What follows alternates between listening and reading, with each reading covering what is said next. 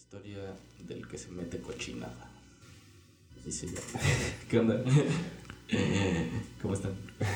Pues ya mejor. Yo mejor, como que hubo un brote repentino de... Como que en esta casa se dio un virus Sí. repentino. Como en esta casa habitamos muchas personas, hubo un brote repentino de enfermedad. De bichos. Del bicho. Pero bueno, por suerte estamos vivos, estamos aquí una semana más para poder este, grabar. Eso es lo importante, ¿no? Que Pero si sabemos Sí. de qué vamos a grabar hoy o. No, eh, hoy es uno de esos episodios en los que... ¿Qué pedo qué pasó? Podemos mixear, podemos mixear ¿Te, te acuerdas? Allá, por allá hay un episodio en el que también nos pasó. Que nos dimos cuenta ya como una hora después de que estábamos grabando y, y dije, bueno, ¿sí te acuerdas del tema? Y el vato ni se acordaba. Sí. Él había propuesto el tema. Otra vez no volvimos a leer el libro. Otra vez volvió a pasar. Pero bueno, lo que aquí menos importa es la seriedad, la solemnidad y la, ni la organización.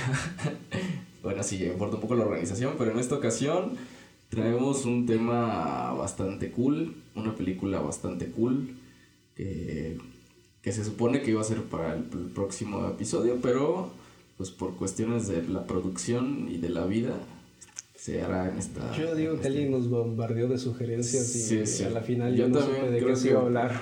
O sea, ves que mi compa está muriéndose de fiebre y que luego aquí tu pendejo también. Y Necesitan un adulto Eh, responsable. Escuché ah, una recomendación o un, un libro tal, súbelo. Y, de- y luego luego me desperté de la fiebre y le mandé el Ah, Me libro. mandó el y no libro, era un libro. el pinche libro bien No era el raro. que- Yo no quiero tu libro mugroso, te No era el que dije. había recomendado. No, pero bueno. Hoy traemos el tema de la película que se llama... ¿Cómo se llama? Transporting. Los muchachos que se meten la droga. Vive sin droga. Aquí- El Requiem por un sueño de Inglaterra. Aquí le Escocia, Escocia. Aquí le pusieron el Vive sin drogas. Patrocinado por la florecita del Vive sin drogas. Que es una película de 1996, si mal no recuerdo. Dirigida por Danny Boyle. Protagonizada por Obi-Wan cuando era drogadicto. O Iwan McGregor también. Mejor conocido pues como Iwan McGregor. También conocido como el Pepe Grillo de la nueva película de Pinocho. También conocido como... No sé qué otra película salió Iwan McGregor, pero es muy buen actor. Mamá, ese, vato. Bueno, pero también Transporting es la adaptación de la novela Ah, bueno, sí, hom- es- es- homónima, es ¿no? Del, novela. del 93 de Irving Welsh, ¿no? Que fue como el boom en los tempranos noventas de la nueva psicodelia y, y el Britpop, ¿no? Y, Ok, y sí. muchas cosas ahí que quedaron rezagantes, tal vez. Ok, ¿no? sí. ¿Cómo, cómo fue su acercamiento? Con... Porque esta película sí tiene, sí debes tener, o sea, el acercamiento que te debe ser-. No, y de joven, porque si ya la ves, este, ya después de algunos kilómetros recorridos ya no sientes lo mismo. Pero, ¿cómo fue su acercamiento? Yo creo que es como una...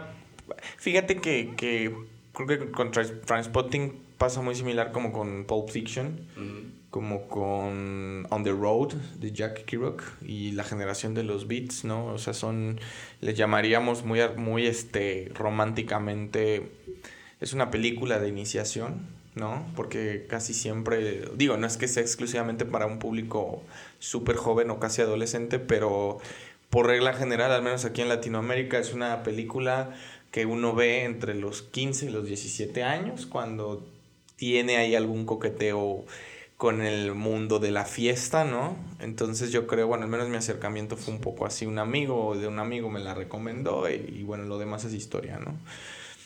No sé ustedes. ¿Cómo fue tu acercamiento? Pues tú me la recomendaste. Ah, sí. La de Transporting, sí. Ah, creo que la vimos una vez en tu casa, ¿no? Sí, primero me la recomendaste y yo la había visto. Luego la vimos en mi casa. Sí, sí. Me quedé medio dormido, creo, en unas partes. Mm, Y Sí. este, después incluso la, la de Transputin 2 la vi en el cine Morelos. Ah, sí le fuiste a ver al cine Morelos. Sí. ¡Qué perro! Nada más que sí te da cosa porque el ambiente del cine Morelos sí está muy como Sí, para, era mucho marihuano. para gente de ese, de ese, de ese ambiente. Aquí hay mucho marihuano. no, yo, pues creo que por la prepa también alguien me la recomendó. Algún amigo de esos mamadores que te dicen, no, es que tienes que ver esta película si no lo entiendes nada de la vida.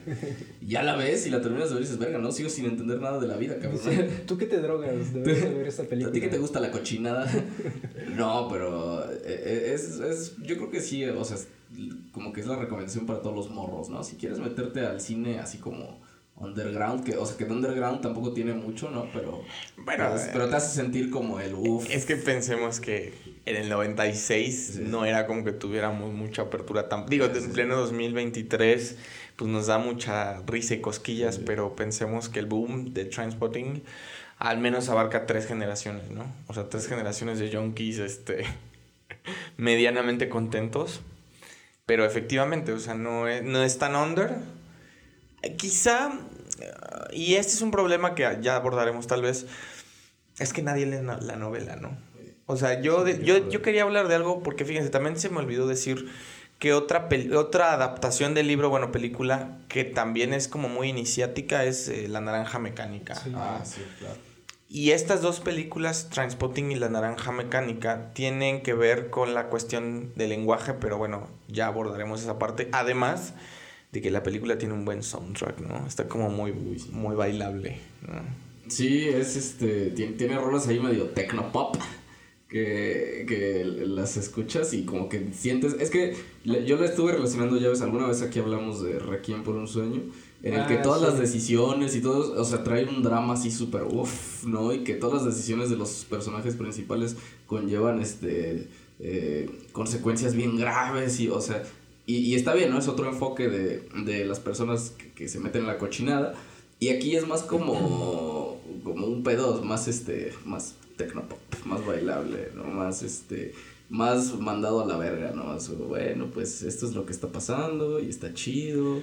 Y los personajes como que les vale verga, ¿no? Y no, no se toman tan en serio, ni se toma tan en serio la, la historia en, sí. Yo creo que por, por eso es tan interesante. Puede ser, fíjate. A mí me, algo que me llama mucho la atención, que creo que es... Para mí hay dos momentos eh, cúspide en esta película. Y los dos tienen que ver con Renton. El primero, obviamente, es el opening. Que es este uno de los monólogos más este choteables del, del cine contemporáneo. Que es el, que empieza con el gran monólogo, Choose a Life, ¿no? Y ahí hay como muchas cosas que quizá nosotros no entendemos. Bueno, Jesús tuvo la oportunidad de vivir en Inglaterra y él quizá tiene un poco más el acercamiento hacia la cultura inglesa, británica, porque bueno, primero recordemos algo.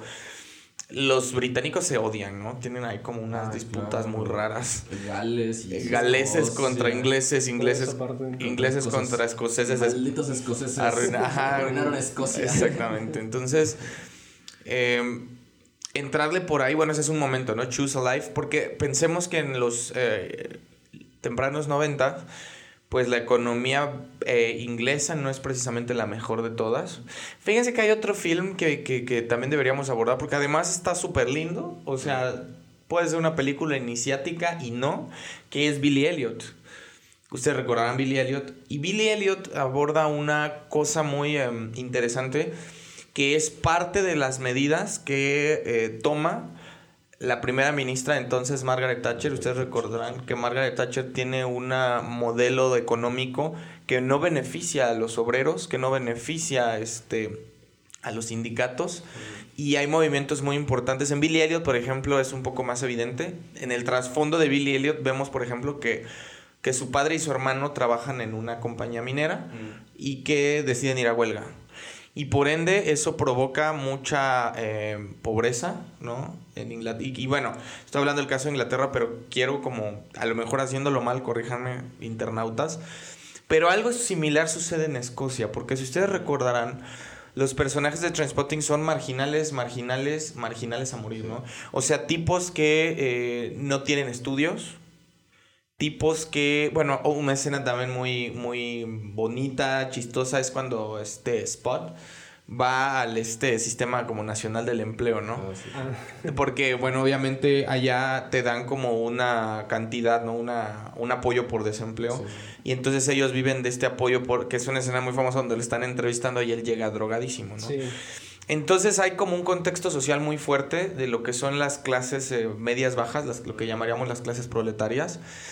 Hay una influencia también quizá un poco ya no tan evidente del punk, ¿no? Recordaremos que la cuna de, de este movimiento contracultural en los años 60, 70 se da en Inglaterra ¿verdad? Todos recordamos estas bandas eh, ruidosas, este, uno ya no las escucha de grande, pero de... Había una, ¿no? Me recuerdo mucho que es Six Pistols. Eh, Sex Pistols, exactamente, tenemos a Sex Pistols, tenemos a The Clash, luego en Estados Unidos tenemos a los Ramones, ¿no? Tenemos a los Dead Kennedys, o sea, tenemos todo un movimiento contracultural y parece que Transpotting es como el último suspiro de la marginalidad en ese sentido, porque incluso a mí algo que me encanta son los outfits. Por ejemplo, yo recuerdo mucho el outfit de Renton, que son eh, playeras desgastadas, jeans pegadísimos, ¿no? Y sus Converse blancos con los cuales se mete al baño más sucio de Escocia, ¿no? Por una supositorio de... ¿De qué? no sé. Metadona. algo así, porque quiere dejar. Entonces, sí, hay un trasfondo de adicción muy evidente. Pues también hay un trasfondo social eh, que a veces parece ser no tan evidente.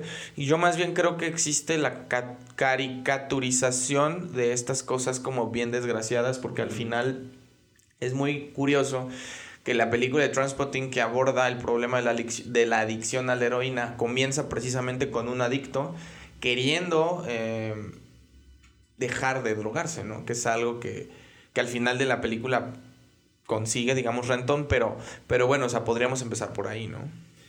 Sí, bueno, es que en esta parte, no sé si sea igual en Escocia, pero lo que es la cultura inglesa, eh, yo a lo poco que conocí y con las personas que logré trabajar, eh, pues es que tienen este fondo de apoyo universal, en donde se supone que todos aspiran a, a poder tenerlo Incluso hay mucha gente, como pasa creo que en Los Ángeles, que estos, los que viven en la calle, los, los vagabundos, este, ellos, igual hay muchas personas así, pero la gente incluso te dice, la que vive ahí te dice, la gente no vive en la calle por necesidad, es decir, ellos tienen una casa, tienen un lugar en donde estar, porque el mismo gobierno no busca pues que la gente esté en las calles. El problema es que ellos ya, este, no sé, quieren estar simplemente en la calle y, estarse drogando, pero toda la gente tiene un apoyo, es decir, a, pesar de, de, que no tengas un trabajo, de que no tengas un sustento, el gobierno no te deja. A pesar de eso, incluso te, te sigue manteniendo con lo necesario, pero te sigue manteniendo. No es como aquí que si a lo mejor alguien está en la calle o así es porque literalmente no tiene nada. Ahí es más que nada como porque ellos quieren de alguna forma. ¿Estás diciendo que el pobre es pobre porque quiere? Claro. Aquí entramos, podemos entrar en una discusión que es acerca de la marginalidad, que es algo que interesa mucho. Eh, los personajes de Transpotting son marginales.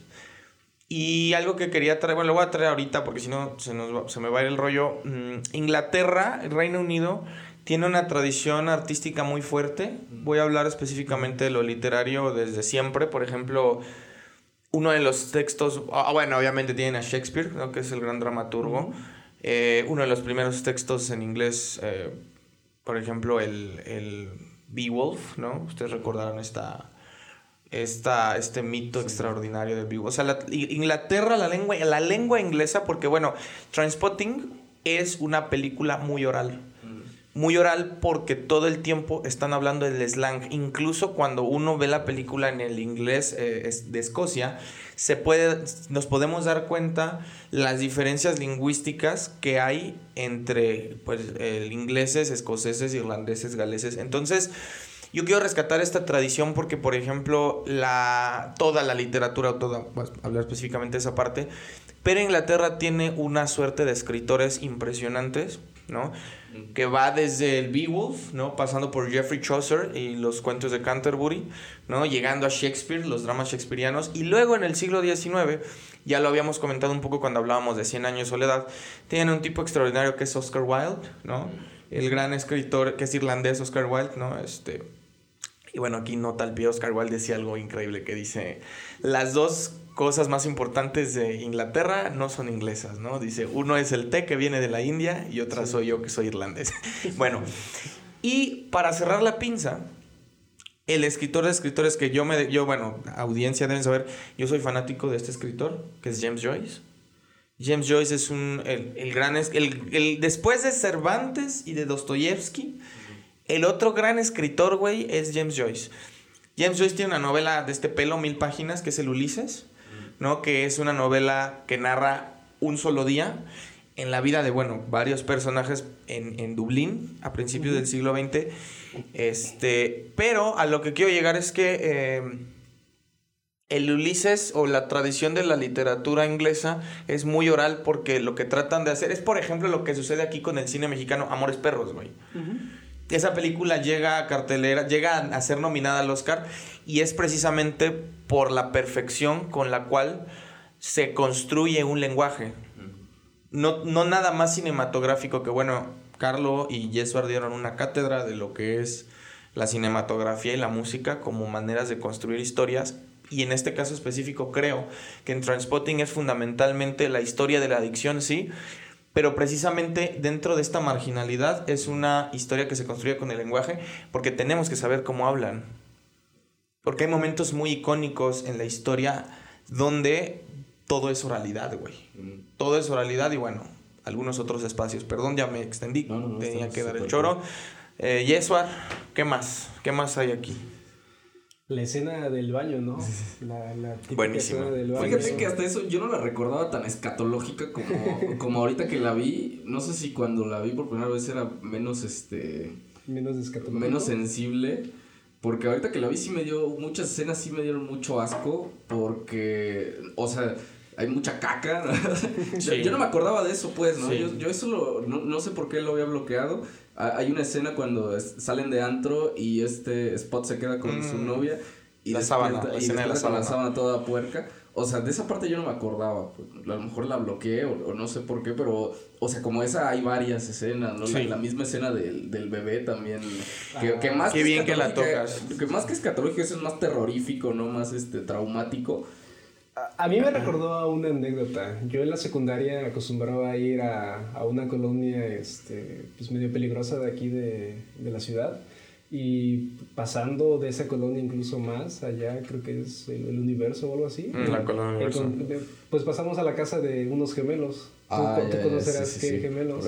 Por ahí, sí. Pues desde, ahí, desde ver este, hojas de Biblia rotas, porque pues es mejor papel para forjar los churros. Los churros, sí. Pero ver el escenario en donde eh, decir que está en obra negra la, la casa es poco, pero el lugar en donde fumaban, el lugar en donde se reunían, como que te dices como estos contrastes, ¿no? estos paralelismos con, con, la, con la película, con sí se ven cosas muy escatológicas, pero pues la realidad es que muchas de las veces las personas que están dentro de, de, una adicción así de fuerte, pues es, algo común. Alguna vez un, muy buen amigo de la prepa me dijo que con otro amigo que también era de la prepa, pero que se salió, fueron también a una colonia medio conflictiva. Le dijo, no, acompaña porque fue a comprar este la sustancia. Al punto, fue al punto. Fue al punto en una colonia también muy conflictiva aquí. Dice que, no, pues que es aquí, que se bajan en la colonia, ¿no? De la, o sea, me acuerdo por la, por la crack house en la que se drogan estos güeyes. Dice que entran al lugar y el vato estaba sentado comiendo con su familia. Ah, no, vengo por tres gramos. Ya, ah, sí. A ver, hijo, tráemelo. Y su hijo le llevó el, producto y ahí se lo dio y ahí se lo cobró. Ah, cámara, gracias. Y se van y tú dices, ¿qué pedo, güey?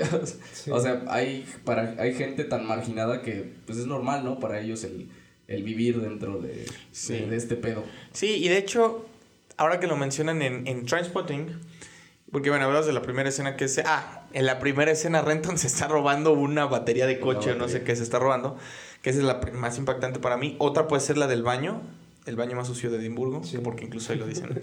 y la otra es la famosa escena de la sobredosis de Renton. Cabe señalar que eh, obviamente toda la historia, bueno, super resumen es Transpotting en la historia de un grupo de jóvenes adictos a la heroína. que ah, digamos de alguna u otra manera tratan de retratar, así que tratan de retratar, como decían ahorita los, los chicos, em, cómo se vive la adicción, ¿no? Desde diferentes... Es una película de perspectivas porque el punto al que quiero llegar es la madre superiora, güey, ¿no? La escena del... Ah, hay una... La escena tétrica de la película, ¿no? Donde una de las adictas tiene eh, está en la casa de la madre superior, que la casa, la casa de la madre superior es el punto donde se van a inyectar. Hay un personaje femenino que tiene un bebé pues de pocos meses y en el punto más álgido de la narración o de la historia de la película, el bebé muere, simple y sencillamente porque su madre se olvida de darle de comer. Entonces una escena muy espeluznante es el momento en el que, bueno, el grupo de amigos son Renton, Spot, Sick Boy, es Tommy. que muere de sida, porque por cierto también es un tema. Bigby, que por cierto Bigby es un personaje enigmático, porque él no se droga, pero es un tipo agresivo, ¿no? Es un güey que literalmente le gusta agarrarse a putazos en los pops, ¿no? Eh, y pues nada, no es como la, el escuadrón, el Suicide Squad en, en Edimburgo. Este, pero yo quería volver a la parte de cómo se construye el ambiente, que se me hace, fíjate, un personaje que a mí me gusta mucho es eh, Sick Boy. Sick Boy, em, que por cierto ya más adelante en la historia lo podríamos eh, corroborar, es el padre del, del bebé muerto. Y bueno, a su manera todos son personajes atormentados. El más evidente porque, bueno, el narrador o el único que puede hablar o de alguna manera romper la cuarta pared es Renton a través de Renton es como sabemos, eh, digamos, eh, la, secuencia de hechos que le dan eh, cuerpo a la, película. Pero, por ejemplo, Sick Boy es un personaje que a mí me gusta mucho por el simple y sencillo hecho de que tiene unas puntadas muy interesantes. Toda la película está llena de un humor muy negro, ¿no? Digamos, Spot, que es el personaje que entrevistan en esta escena famosa que llega drogadísimo a, a pedir trabajo y no lo encuentra es, digamos, es, es, sublime porque es torpe por sí mismo, ¿no? Pero Sick Boy es un personaje al igual que Renton atormentado, pero que tiene momentos de lucidez. Recordarán, hay una escena también casi al principio de la película donde están en un parque y están con una ah, con, un eh, rifle, de diábolos y, le van a disparar a un perro. Bueno, lo dejo en... Y ahí Sick Boy, o sea, lo que sucede aquí es que de repente está corriendo la película y eso me recuerda también un poco al cine de Tarantino. Y empiezan a hablar de la cultura británica. Empiezan a hablar de cosas como el fútbol, la pasión al fútbol, que creo que eso es general en Gran Bretaña, la diferencia de clases o incluso la, el mundo de, de ciertas personalidades, por ejemplo el mundo del cine. O sea, de alguna manera este personaje nos va ampliando el abanico en el contexto para los que no somos eh, británicos, para entender qué chingado sucede en las islas, güey, ¿no? Tan, tan, que siempre son tan icónicas. Doctor. Sí, este. A mí, la neta, ese personaje me caga. No. es que me recuerda mucho. O sea, no sé ustedes, pero como que siempre hay un, un cuate con el que traes pique. O sea, para ver quién es el güey que más sabe, ¿no? Para saber quién es el güey que más le vale verga la vida. ¿Tu compa el malito? Sí. O sea, y a mí e, esa película me trae mucho, me evoca mucho esa sensación de, de un compa con el que traía pique siempre como de a ver quién era más vale verga en la vida. Ah. Y, eventualmente me ganó, ¿verdad? y en la final te bajó a la chica. Me bajó a mi morra, no. Pero bueno, tú ese, ese tipo de cosas y también me, me recuerda mucho cuando, cuando se bajan del tren y están como en un paisaje. Y empieza el vato a decir, no, pues hay que subir la montaña, les dice Tommy, ¿no? Y todos lo mandan a la verga y le dice, güey, o sea, es que tú no entiendes que nosotros los escoceses somos lo peor de lo peor, güey, ¿no? O sea, ni siquiera, o sea, ni siquiera podemos competir con los británicos porque son unos pendejos, ¿no? Eh, eh, o sea, somos tan pendejos que fuimos colonizados por una bola de idiotas, ¿no? Entonces es donde ya me cuaja lo que dices de, de cómo se sienten los escoceses eh, en, frente a, a, los británicos, ¿no? Que es, que es como el, el principal, este, la, bueno, el, pues sí, lo, lo principal ahí en, en la Gran Bretaña, ¿no? el gobierno. también esa parte de, la entrevista, creo que la primera vez que vi la de Transputin, no había notado como una, una crítica de si bien el personaje va todo totalmente drogado, pero de alguna forma a lo que le preguntaron en la entrevista contestó lo que era. Y de alguna forma te dice el, cómo la sinceridad no necesariamente en estos dos ámbitos pues te, te abre las puertas, sino al contrario, tienes que contestar lo que ellos quieren escuchar para poder lograr obtener tal vez la ayuda, lo que tú necesitas. Claro, no, y al final, Carlos acaba de decir, acaba de dar en el clavo muy, muy bien. O sea, la película es sí, la vida de unos junkies, pero el trasfondo es la sociedad... Eh, o los problemas sociales que, que, permiten la pululación de, o que, o que permiten la marginalidad, porque al fin de cuentas, y quizá esto ya no es tan evidente y suena como señora panista, pero es decir, güey, el Estado fracasó, ¿no? O sea, en Transpotting es muy, por ejemplo, fíjate, otro personaje que, y, si es cierto, perdón, Sick Boy es un personaje que, y yo creo que por eso es bueno, que es un personaje que está siempre al borde de algo, al borde de la adicción, al borde de la locura, La escena, hay esta escena es muy fuerte. Cuando muere el bebé, están todo el squad, bueno, al menos recuerdo a Sick Boy, a Renton, a la chica esta, y descubren que el bebé está muerto. Esa es la primera, porque durante toda la película Sick Boy parece pues el tipo guapo, ¿no? El tipo que liga en el antro, el tipo que sabe drogarse, el tipo que sabe inyectarse, el tipo que tiene comentarios ingeniosos, ¿no? Eh, y en esta, en esta parte que es el punto álgido, yo recuerdo una, una, un diálogo que a mí me marcó mucho, ¿no? O sea, que fue como que Sick Boy, que durante toda la, la historia permanece casi impertérrito, eh, ¿no? Sin cambios, le dice a Renton, say something, ¿se acuerdan? Sí, sí, sí. Say something, o sea, dame una, una razón.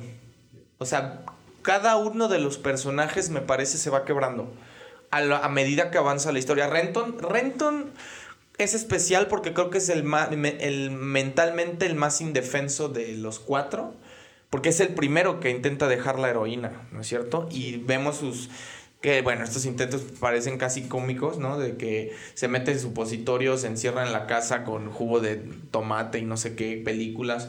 Y entonces vemos que Renton tiene una personalidad, una mente muy frágil, ¿no? Spot, por ejemplo, bueno, no cuenta, sería como una especie de, Sancho Panza, una especie de escudero. Sick Boy pareciera que tiene una constante que de repente se quiebra. Y bueno, podríamos decir que el último en quebrarse, porque ni siquiera es adicto, es Bigby, ¿no? Cuando al final de la película, bueno, en algún punto de la película, hacen negocio con unos traficantes, ¿no? De heroína consiguen una cantidad aceptable de dinero y al final Renton eh, se escapa con el dinero, ¿no? Que es como la gran el gran final, que creo que también por eso es recordada esa película, ¿no? Pero eh, a lo que quiero llegar también y aterrizando un poco el asunto es estos matices, estos matices en los cuales, porque tiene escenas sumamente bellas también. La escena del baño donde Renton está así, este, en, malilla, a, más no poder. Y uno piensa, o sea, bueno, ahí en la película la toma es como si él se metiera al fondo del océano, cuando la verdad es que está metiéndose un baño lleno de mierda, ¿no? Y la otra gran escena que además está acompañada de una canción muy bella que es la de eh, la sobredosis de Renton, eh, Perfect, Day. Perfect Day de Lou Reed. Esa toma me parece muy interesante porque la cámara se acerca directamente a Renton y algo que me gustó mucho es cómo nos trata de mostrar la, desde mi punto de vista la perspectiva del Renton que está muriendo se va hundiendo en la alfombra, la cámara se va hundiendo con él, ¿no? Y vemos casi en la simultaneidad como la madre superiora, que es el dealer, se da cuenta que está teniendo la sobredosis, saca a Renton, le paga un taxi, pero la cámara sigue filmándolo en esta cercanía. La cámara se aleja en el momento en el que le dan la belladona, no sé qué, y regresa a la vida. Entonces tiene este tipo de, de secuencias, tiene este tipo de tomas, tiene este tipo de momentos que sí nos hacen pensar en una especie de cosa grotesca, gris, cuestionable, irónica, pero yo creo que la profundidad es este dolor matizado. Sí, eh, también lo que me fijé precisamente es que tiene muy buena fotografía. Sí. yo, o sea, pues, obviamente cuando la vi a los 15, 16 años no, no sabía, ¿no? Y ahorita sé menos, pero digo, ves, ves la cómo, hay planos muy interesantes, por ejemplo, cuando sale del antro buscando a esta chava con la que, con la que se duerme, que ves, o sea, ves que el antro es un lugar rojo, ¿no? Y ves que el vato sale persiguiéndola. Y, y ves este tipo de cosas que, digo, yo no me había fijado hasta hace rato que la vi. Y tiene bastante sentido, ¿no? Igual cuando se mete al, al baño y, está nadando. O, esa escena clásica, ¿no? Donde están siendo perseguidos claro, y empiezan a huir y... Con la canción de Iggy Pop, la de Lost for Life, sí. Sí, incluso esta misma escena cuando le está dando la sobredosis también es, o sea, tiene, es una es un plano muy muy cool porque ves precisamente nada más cómo está cómo se le ve un, un tramo de cara, ¿no? bueno, como lo, un tramo de lo que él está viendo, ¿no? Que se ve como es un pedazo de alfombra y luego que son los brazos de la enfermera. Incluso en los efectos especiales, yo siento que ha envejecido muy bien, digo, para la época en la que salió. Ah, claro, el bebé da un buen miedo, güey. la plano, bueno, no, más bien la, la cámara cuando él está teniendo la, la última desintoxicación y, empieza a tener las alucinaciones en el cuarto, es muy buena. Ah, claro. Les iba a decir que, bueno, mencionabas Requiem for a Dream. Una escena que me gusta mucho, que creo que es comparable a la escena de la sobredosis o la, del bebé. final? No, cuando está. No, esa escena no. Cuando está Jared Leto y la otra chica, pero entonces creo que en una de las cosas. Está, se supone que es el mismo momento, pero atrasan una de las cámaras. Ah, sí. La cámara. no, no, no. Esa es una cosa bellísima, sí, cierto si la recuerdan. yo creo que Transpotting tiene eso. Y yo les iba a decir, yo no sé de fotografía nada, ni de imagen, pero la paleta, los colores, pálidos sobre todo, lo que decía Carlos, el contraste entre lo pálido y lo chillante se me hace muy interesante. De hecho, Carlos, bueno, no sé si alguno de ustedes, ¿cómo se llama la chica? Que también es importante, la colegiala. Diane. Diane. Fíjense, hay un pico. Digo, al final, esta es una lectura mía, como cualquiera puede hacerlo. Pero sí creo que un momento muy lúcido para mí es cuando Renton eh, liga con Diane y al otro día descubre que no es ni siquiera mayor de edad, que es una colegiala una colegiala muy lista. Y entonces Diane lo que hace es que rompe un poco, eh, este, eh, o no rompe más bien, nos mete en esta idea de la lucha de clases. Porque Diane tiene unos diálogos muy lúcidos, güey. Porque le hace ver a Renton, ¿sabes qué? Tú eres pobre, tú eres obrero, tú eres proletario, la vida no está ahí, ¿no? La vida está aquí. O sea, es un personaje que a lo mejor no tiene más trascendencia en la novela, pero es importante porque es eh, como que de los únicos que nos marca como estas pautas, ¿no? O sea, es como un personaje que, como un marcador, como un landmark, que nos hace ver como estas diferencias de clase también que son importantes. Otro es Tommy, que no habíamos hablado de él. Parece un personaje gris porque desaparece muy pronto de la historia. paréntesis, Tommy se junta con el squad eh, a jugar fútbol. Tommy es pues un escocés promedio que pues echa sus cheves, o sea, no es drogadicto, drogadicto. Y entonces lo que sucede con Tommy es que eh, termina con su novia por culpa de Renton, ¿no? Y los chicos, porque él y su novia se graban teniendo relaciones y sin querer filtran los videos en una tienda de, de películas VHS, ¿no? Donde, donde por accidente mandan uno de los videos donde se graba Tommy por culpa de Renton y de Spot, ¿no? Eh, y Tommy termina a través de esta ruptura volviéndose adicto, inyectándose y desgraciadamente es el primer personaje en morir, ¿no? Que por cierto muere de sida. Sí, es este... A mí se me hace muy interesante ese pedo porque el vato, o, sea, es la persona hasta la mitad, bueno, hasta el momento en que empieza a drogarse, se va, es la persona más centrada de todos sus cuates, ¿no? El vato lo, dice el mismo Rento, ¿no? Dice, la única debilidad de Tommy era que siempre decía la verdad. Y el güey era, o sea, a diferencia, por ejemplo, de Begbie, que también es un, es un tipo que no es drogadicto, no, un tipo que tampoco se ve que sea tan alcohólico, pero el güey está loco, ¿no? Tiene algo que, que, se le va el pedo, que le gusta la violencia, ¿no? Que, que veo tantita violencia y el vato se pira. Bueno, en este, en este sentido, Tommy es un tipo mucho más sensible, Y cuando, cuando le sucede este pedo, ¿no? Que es que su mujer, su pareja lo, lo abandona, el vato se abandona, pero bien mal plano, o sea, y el güey acaba por este por volverse adicto, ¿no? Y, y todo consecuencia del mismo Renton, o sea, e, el güey y, y, lo que más, más interesante, interesante, es que tampoco la película tampoco hace énfasis en, en como ponerle una carga moral a eso, ¿no? como que el güey en ningún momento le pasa por la cabeza el sentirse arrepentido por esa situación y tan es así que en su funeral a las dos horas de su funeral ya están planeando cómo vender la heroína que que, que, les, que los va a dar dinero, ¿no? Para, para, el, para el conflicto final de la película. Entonces el personaje de Tommy para mí se me hace de, de esas cosas que, que, dices, verga, o sea, y, es tan real, tan, tan acercado a, a cosas que, que, pasan que dices, güey, es que es... Ya, ya alguna vez escuchan el segundo episodio que tiene un audio bien de la verga. No lo escuché. Pero ya por ahí alguna vez comentamos la historia de un vato que este que por accidente, bueno, no por accidente, el güey quiere fumar marihuana y su dealer le dice como, güey, es que no tengo marihuana, pero mira, tengo unos gramos de heroína. ¿Eso es real? Es real. es un, este, una, un, ¿cómo se llama? Una historia de Reddit de un vato que publica. Y el vato dice, bueno, pues nunca había probado la heroína y el vato se la mete. Dice que se siente, así como dice este Mark, ¿no? Que dice, imagínate tu mejor orgasmo y multiplícalo por mil. Y el vato empieza a decir, no, güey, o sea, ya lo probé una vez, pero ya nunca jamás en la vida, ¿no? Es una experiencia que quería hacer, pero que ya sé que nunca lo... Y a las dos semanas el güey dice que lleva una semana sin poder dejar de consumir y así sucesivamente, sucesivamente hasta que el vato de tener un buen trabajo, no de tener un buen puesto, de, de tener pareja, de estar bien, acaba a vivir en la calle el güey, ¿no? por haber probado la heroína. Creo que Requiem por un sueño es, el ejemplo claro, ¿no? De que si te metes a la heroína, este, los finales, pues, los finales trágicos que cada personaje tiene Digo, ese capítulo no se perdió, pero no se escucha bien. pero sí tiene ejemplos muy, muy drásticos. Digo, muy diferentes a lo mejor a estos que vemos en la de sí, Putin. Pero siento que ambos son muy, muy, realistas a su manera, pero ambos claro, son, un realismo distinto, pero no, no alejado. Sí, claro. Sí, y yo rescato mucho, por ejemplo, esto que decía Carlos, es que estamos en la, yo creo que estamos en la época de, es que ya no creemos en los héroes, güey. O sea, la carga moral que tenían, lo, por ejemplo, no sé, volviendo al eterno Víctor Hugo, los, los, Miserables, por ejemplo, se empieza a cuestionar la idea del heroísmo, ¿no? Que es un héroe, güey. Que incluso el propio protagonista, Jumbo Jam, no, no, se cree un héroe, no se cree merecedor de ni siquiera de un perdón. A pesar de que todo le está yendo bien, aún así no se cree merecedor. Sí, claro, y es que ese es un punto bien interesante. Yo creo que en gran medida uno de los culpables, porque bueno, es que sí, sí es cierto, o sea, en Transpotting no hay una carga moral, o sea, la victoria para Renton no es enmendarse, sino simplemente salir, salir como puedas, ¿no? O sea, y tan es así que, es capaz de engañar a sus propios cuates. Bueno, al final sabemos que al único al que le deja algo es a Spot. Ya después, muchos años después, sabemos que Spot, esa gran o pequeña gran suma que le deja a Renton, se la, se la gasta en droga, pero bueno. Pero yo creo que ya no creemos en los héroes. Y eso es algo muy interesante.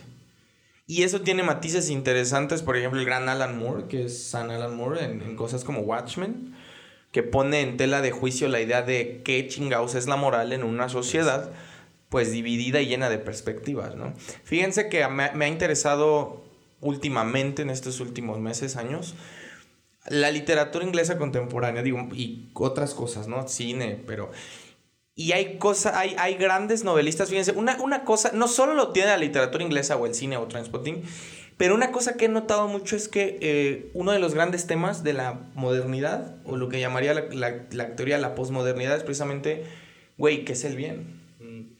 En ese sentido, por ejemplo, Renton es un personaje muy redondo y muy complejo porque no es bueno y no es malo, güey. Y eso, esos valores que se juegan así, claro, no lo inventa Transpotting, pero es la idea del antihéroe. Que tenemos muchísimos ejemplos, superhéroes eh, más modernos tienen un poco de esto. O sea, personajes atormentados que no necesariamente quieren causar el mal, pero que por las mismas, las mismas circunstancias y por su historia de vida terminan construyendo una narrativa donde ellos no pueden sentirse completos o plenos, ¿no? O incluso también desde la música, ¿no? Vemos a, a Radiohead que tiene, no sé, lo platicamos, ¿no? En la de OK Computer, tiene sonidos tan, tan tristes, pero las letras a lo mejor inspiran otra cosa, es como todo muy... Las letras dicen, échale ganas. Échale ganas, pues. pero los sonidos te dicen así como, sí, me quiero cortar o algo. Y, y yo creo que esa es la estética, fíjate que es un buen ejemplo, güey. Yo creo que esa es la estética de Transpotting. Por ejemplo, yo estaba pensando en ah, una de las bandas que a mí me gusta, bueno, me gustaba mucho entonces. La escucho y la disfruto es New Order. Ah, ¿No? Todos recordarán New Order que aparece ahí. Y fíjense que es muy interesante porque paralelamente y complementando la idea de Yesuar, esta banda de New Order tiene una historia muy particular. No sé si la sabían. New Order, antes de ser New Order, los miembros pertenecían a otra banda que es la madre de las bandas, que es Joy Division. ¿A poco? En los 70, claro. Eh, She's Lost Control y etcétera, que es como después del punk más duro. El vocalista, bueno, el sonido de Joy Division es sumamente más oscuro, más depresivo, ¿no? El vocalista Joy, este, Joy Division, Ian Curtis, termina ahorcándose en casa por problemas mental illness. Y los eh, miembros restantes de Joy Division, después de, de ser góticas culonas, deciden reinventarse y se convierten en New Order, güey. Y yo lo que quiero aterrizar un poco es esta idea, güey, esta transición que tiene Transpotting. Porque eh, no creo que, que, Danny Boyle, el director, haya sido tan ingenuo. Yo creo que es un tipo sumamente perfeccionista porque toma en cuenta muchos de estos detalles, güey. Porque yo creo que si él hacía el tono lúgubre o más lúgubre, le rompe la madre y le rompe, bueno, en este, en este sentido yo no sé si hablaría de la jornada del héroe porque la jornada del héroe es, para niños Boy Scouts, este, ¿no? Católicos.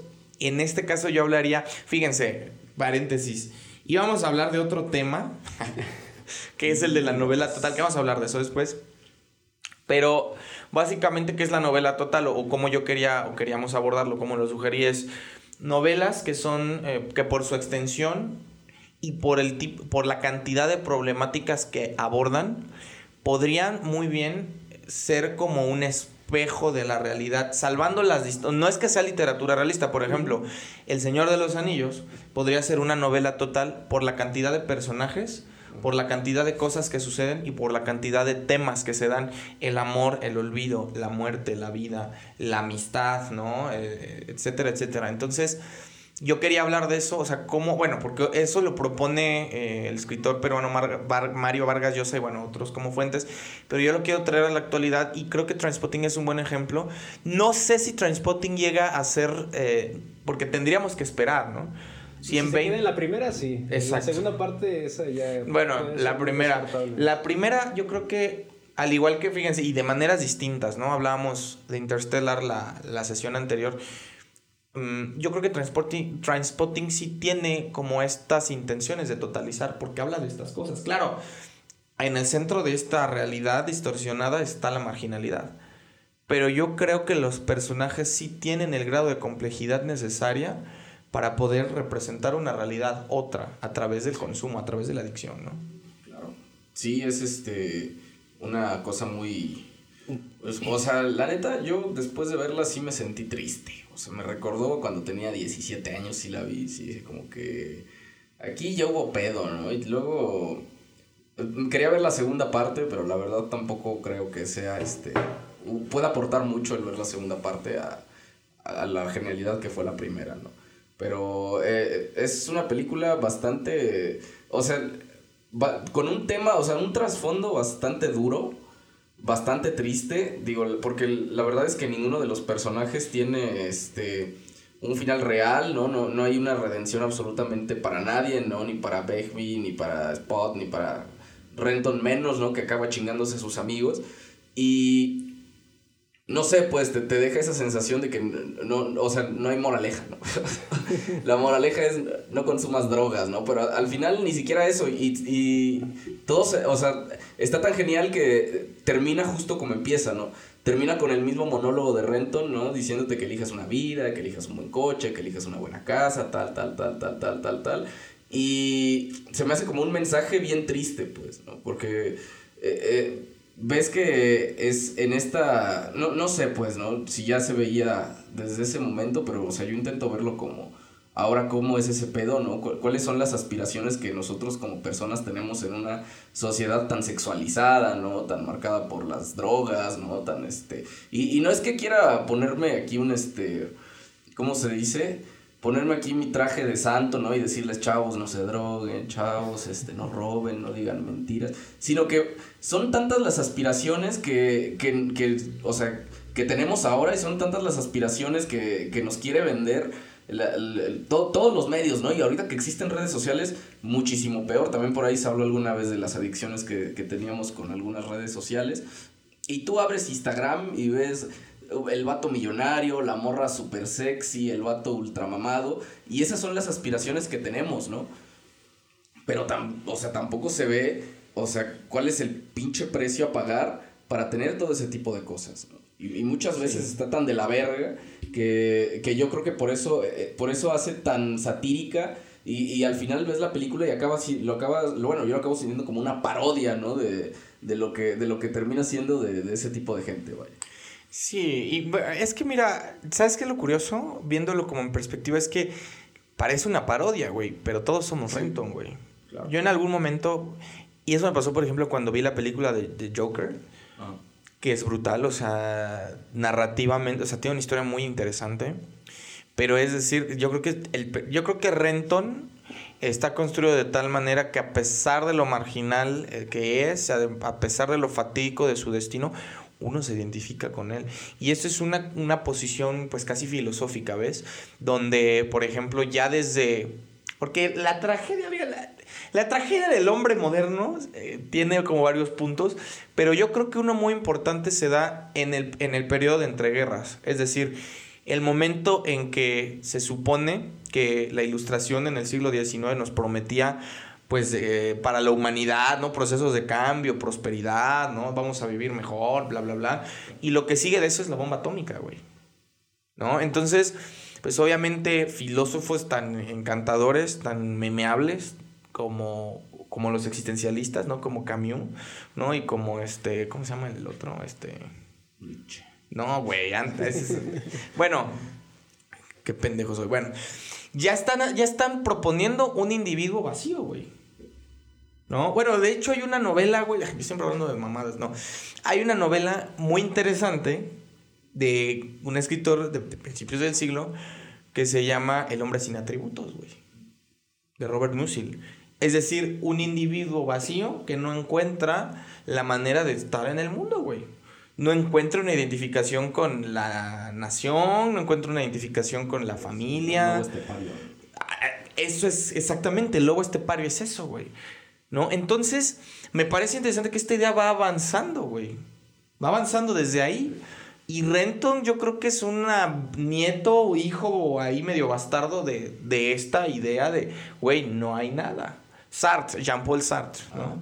No hay nada, no hay algo, no hay propósito, lo que llamaríamos el nihilismo, no hay un para qué. No existe la moral, no estás atado a Dios, no sé. Y pero te das cuenta que a veces es como dar un solo paso para no sé, caer en el nihilismo, digo, cada quien tiene su manera de pensar pero a veces, como, como dice la de, la de Joker, ¿no? Que solo necesitas de un mal día como para poder caer como a ser un personaje así, que necesitas a lo mejor que te pase algo o que a alguien le pase algo para que a lo mejor todo tu mundo o toda tu estructura este, se derrumbe, tal vez por un suceso nada más. Bueno, es que estamos hablando en el supuesto de esa realidad, ¿no? O sea, estamos hablando de cómo se construye ese mundo posible.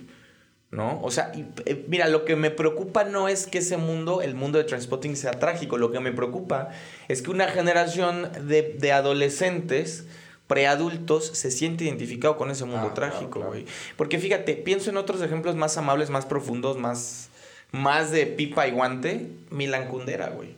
¿No? Esta novela exquisita que es la, la insoportable levedad del ser que aborda ciertos matices acerca de la existencia y la, compleja red de, relaciones humanas, que es diferente verlo desde esa perspectiva, pero, pero claro, o sea, reitero, a mí, digo, y sin ponerme moralino, me gusta Transpotting, pero lo decía un escritor, eh, Roberto Bolaño, que veremos aquí también pronto, es, es que todos queremos leer a los poetas malditos, pero no creo que alguien de verdad quiera ser uno, ¿no?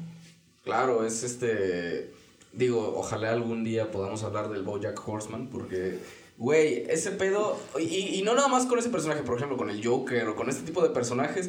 El mismo Mark, que la gente dice, güey, soy yo, ¿no? Y tú, tú la ves y dices, no mames, ese verga soy yo. Cuando el chiste de toda la película, el chiste de todo el contenido es, güey. exacto, no te debes identificar con esta persona. Lo que esta persona está haciendo es moralmente incorrecto, ¿no? Es legalmente incorrecto. O sea, en todas, en todas las, este, las, las esferas de lo que se pudiera considerar bien o mal, que también es bastante subjetivo, pero bueno, tomando como escala la moralidad, no está bien, ¿no? O sea, güey, no está bien que te metas con una persona menor de edad, no está bien que este que te andes metiendo cochinada, ¿no? No está bien que andes robando. Pero, güey, tampoco te, te, lo pone de esa manera. Tampoco dice, güey, o sea, es que no, no te lo pongo para que tú no lo hagas, ¿no? Si no sería, o sea, sería muy fácil educar a la gente desde desde ese tipo de contenidos, ¿no? Sino simplemente plasmarlo ahí y tú como persona pendeja, así como yo, o sea, lo ves y dices, no mames, soy yo. No mames, quiero ser ese. sí, claro. No, es un buen punto. O sea, también hay que hablar de la, sublimación en el arte, ¿no? O sea, claro. yo me gustaría también un poco limitarme a esta idea, correcto. O sea, es un personaje bien logrado, güey. O sea, es una estética bien lograda, es una serie de diálogos que se centraman muy bien.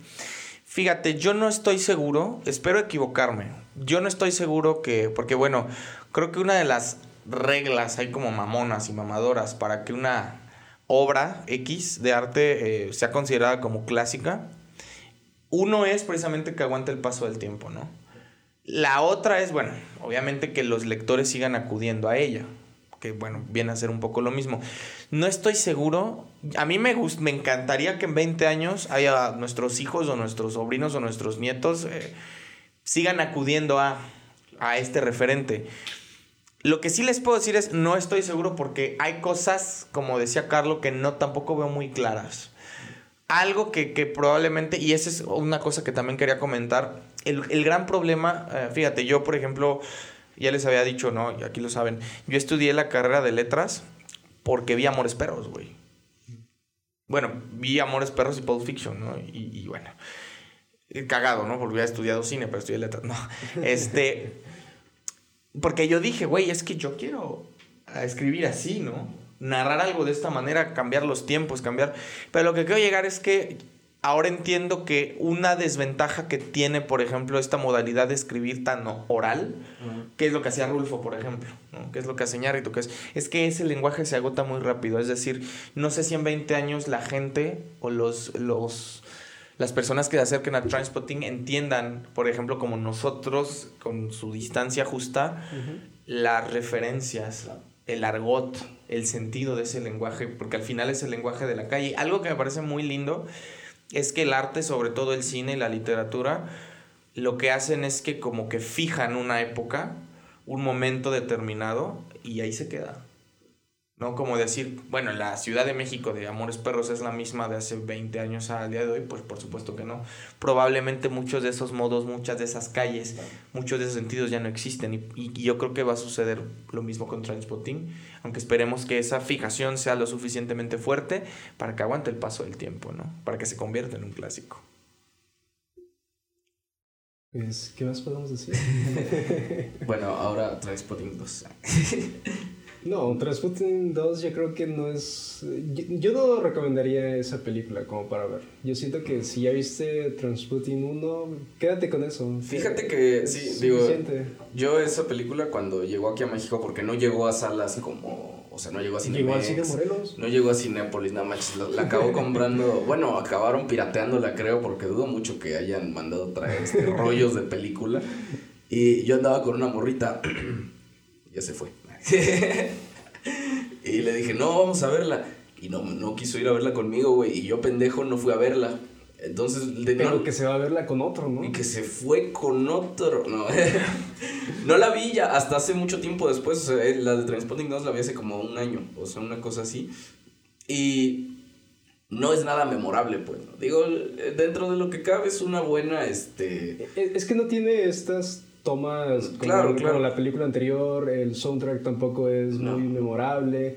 Incluso las tomas, los planos comunes, a pesar de que con más años de diferencia, pues podrían hacer cosas mejores. Tampoco tiene. No, Sé, siento que no tiene más que contar. Y fíjate que la trama se me hace, porque cuando la vi, se, se me hizo como más simple que la primera, pero la primera la, la recordaba más, pues, que, que la, y, o sea, la segunda tiene un año que la vi y la primera la vi, la última vez que la vi antes de hoy fue hace como tres años, cuatro. Entonces, yo creo que sí, eh, eh, digo, es una buena, ¿cómo se dice? O sea, un buen guiño a, al universo de Transporting. Exactamente. Ah, ¿Un epílogo? Eh, sí, por ahí hay un, este, se cierra un poco la historia de Spot, ¿no? Que también este, es este, interesante, del buen Begbie, pero ya como que no, no es lo mismo, pues, ¿no? Ya no, no, es esta misma esencia. Yo creo que lo, por lo mismo porque no es la misma época, ¿no? Y porque, bueno, no es la misma sociedad que, que intentaba retratar en el y los actores pues también por, ah, bueno, por el paso del tiempo y todo también se ve el cambio. Claro, claro, y no, y no es la, no es la misma, no es el mismo retrato de, de los años 90 a lo que es hoy. ¿no? O sea, ya no es lo mismo, no da la misma sensación. Yo creo que si ahorita saliera una película así que retrate bastante bien eh, cómo es vivir en esta época, dentro de 10, 15, 20 años que la veamos, podemos, podremos decir si sí es una buena este, referencia a lo que vivimos, así como Transporting lo es para los años 90. Exacto. Y yo siento que la carencia de, también de tecnología dentro de, de, la, por la misma época también ayuda, igual lo vemos en la de Requiem por un sueño, el, el, el, hecho de no contar con esa tecnología tan moderna con los celulares o las redes sociales, creo que ayuda mucho a poder contar también estas historias. Sí, sí es muy, ah, tienes razón, yo repelo mucho la, este tipo de historias en las que está muy presente el el que no, que ahora todo es por redes sociales, ¿sabes? Y como que hacer muchas referencias, porque no se me hace como una referencia chida, ¿no? Como una referencia eh, real del, del, problema que es tener, andar cargando con una maquinola como esta las 24 horas, ¿no? Sí. Entonces yo creo que quien mejor lo hace es Black Mirror. Para, para mi gusto, quien mejor hace ese tipo. Yo creo que, eh, por ejemplo, Black Mirror se me hace un contenido que dentro de 15, 20 años que, que lo volvamos a revisitar, sí va a ser algo parecido a esto. Va a ser como, ver, es que sí, en ese momento así era, ¿no? y en ese momento eh, eh, lo que valía era esto, ¿no? Y, ¿sabes? Va a ser muy interesante. Pues. Cuando el Neural Link esté ya activo, vamos a ver eh, escenas como la del capítulo donde te revisan toda la información a ah, través de güey, ojos, es, una puta locura, o sea, sí, no dudes que dentro de, de 30 años esa mamada va a ser este estándar, vaya. Y bueno, pues para ir cerrando, chicos, ¿qué quieren agregar? No, pues muy buena película, güey, la neta. Se disfruta mucho, ¿eh? Yo veníamos a hablar de cosas más acartonadas como teoría literaria, güey, pero la verdad se da un respiro muy lindo con esta película. Creo que... Y yo lo que estaba pensando ya para cerrar es que no, la, la, la época no fue justa con Transpotting, porque para empezar tienes un gigante como es Pulp Fiction, que, se, que sale dos años antes, o sea, no hay punto de comparación, o sea, yo creo que, que o es una película que salió 15 años antes, ¿no? O 15 años después, como le decía el suegro de Cooper, ¿no? Pero la moraleja es, no, o sea, la, importancia que tiene el cómo se cuenta la, la, historia. Fíjate que Transpotting, igual que Pulp Fiction y tal, tiene algo que se repite mucho. Fíjate, yo ahorita, güey, estaba viendo, o sea, me estoy metiendo como en pedos de, del narco, ¿no? Así como de la narcocultura y para cosas, pues estoy, estoy escribiendo una novela y... Estoy escribiendo un narcocorrido. Ándale, estoy escribiendo, voy a, hacer corridos tumbados sobre teoría literaria del siglo de oro. No, este... Y esos güeyes lo que hacen es, o sea, el Chapo, por ejemplo, la serie es muy interesante. Yo siempre la desdeñé, pero tiene giros temáticos muy interesantes, como el cambio de perspectiva, el empezar a contar desde la mitad de la historia, el dar un salto y luego regresar. Güey, eso lo hace Transpotting. ¿Y la del Chema? Esa no. Esa no la he visto. Probablemente. No, pero cierro con esto. Es una buena historia, bien contada. No necesitamos ser Einstein para, para clavarle, que creo que eso es muy chido. Y puedes revisitarla, ¿no? A lo mejor no con la misma intensidad, pero siempre es lindo volver. Es como un viejo amigo que ahí está esperando, ¿no? ¿Tú qué quieres agregar, Miguel? Yo diría que escuchen el segundo episodio. Habla de Requiem por un sueño. Lo vamos a volver a grabar. Una película que habla igual de, de adicciones, de drogas. Escenas, yo siento que más explícitas que las que vemos en Transputin. Y pues esta película es muy recomendable. Y más, sí, yo creo que estás en esa etapa de, de prepa entre los 15 y 18 Creo que esa es una buena época para verlo. Eh, y como dices, una intensidad, ¿no? Digo, la primera vez que la ves sí es un...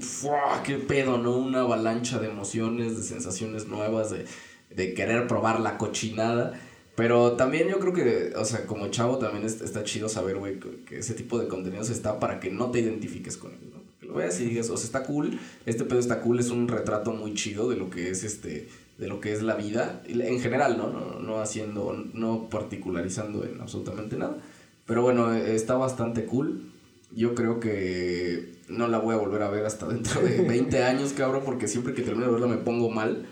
Y hoy que estaba enfermo y la vi me puse peor, entonces fue como, no, ya. Demasiado. ya, no, ya, no, la quiero volver a ver. Y bueno, ya vamos a cerrar este pedo. Antes que que cerremos, quiero dar gracias a quienes ya le picaron ahí el pum y Suscríbanse, por favor, para que sigamos lanzando cosas chidas. Este, la neta, este pedo está muy pinche, este, ¿cómo se dice? Muy tercermundista. Ya, ya, este es el contenido más tercermundista que existe en el YouTube. Pero está cool, está cool. Hay, hay cosas chidas, hay cosas interesantes. Y revisiten alguno de, de los podcasts, del podcast del segundo, el segundo episodio hablamos un tema parecido. No se oye bien, pero si logras captar el sonido, se va a Yo creo que a partir del capítulo 8, todos los capítulos están decentes. Tienen ya como conseguimos cierto estándar. Sí. Y el 8, porque es la, el de Blondie, es una película. ya se habló, ya se habló. Y eh, espero que esté presente ahí en los Oscars. Pero pues a ver. bueno, ya ahí estaremos preparando. La próxima semana sí prepararemos el contenido. Ya para el siguiente pónganse de acuerdo, ¿no? Bien organizados para que no haya este discrepancia a la hora de, de, hablar del tema, pero bueno. Y ya no se enfermen porque luego este no saben ni de qué se está hablando. Me puse, bien mal. Pero bueno, dale ahí el, el pulgarcito así. Y, y suscríbete. Y suscríbanse. Acuérdate mandar mensaje al 242-9937, Lada 55, para que te llegue la playera autografiada del podcast. No, es cierto. Este, ya. Algún día sacaremos playeras. Vamos a sacar playeras y espero te gusten. Tiene, hay, hay buenas portadas que podrían ser playeras. El de forma y fondo, no, no sé si la has Es- visto, ese pero soy yo. sale él en el museo. Soy ese. negro. Y yo creo que ese en una playera así. Se vería bien. Se vería bien. Soy ese. Podemos hablar con nuestro departamento de marketing. Soy ¿Qué ese. se puede hacer? Vamos a hablar a la quinta dimensión con Andrea. ¿Era Andrea?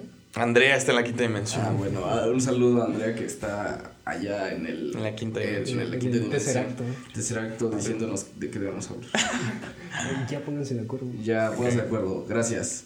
Gracias. Bye. Bye.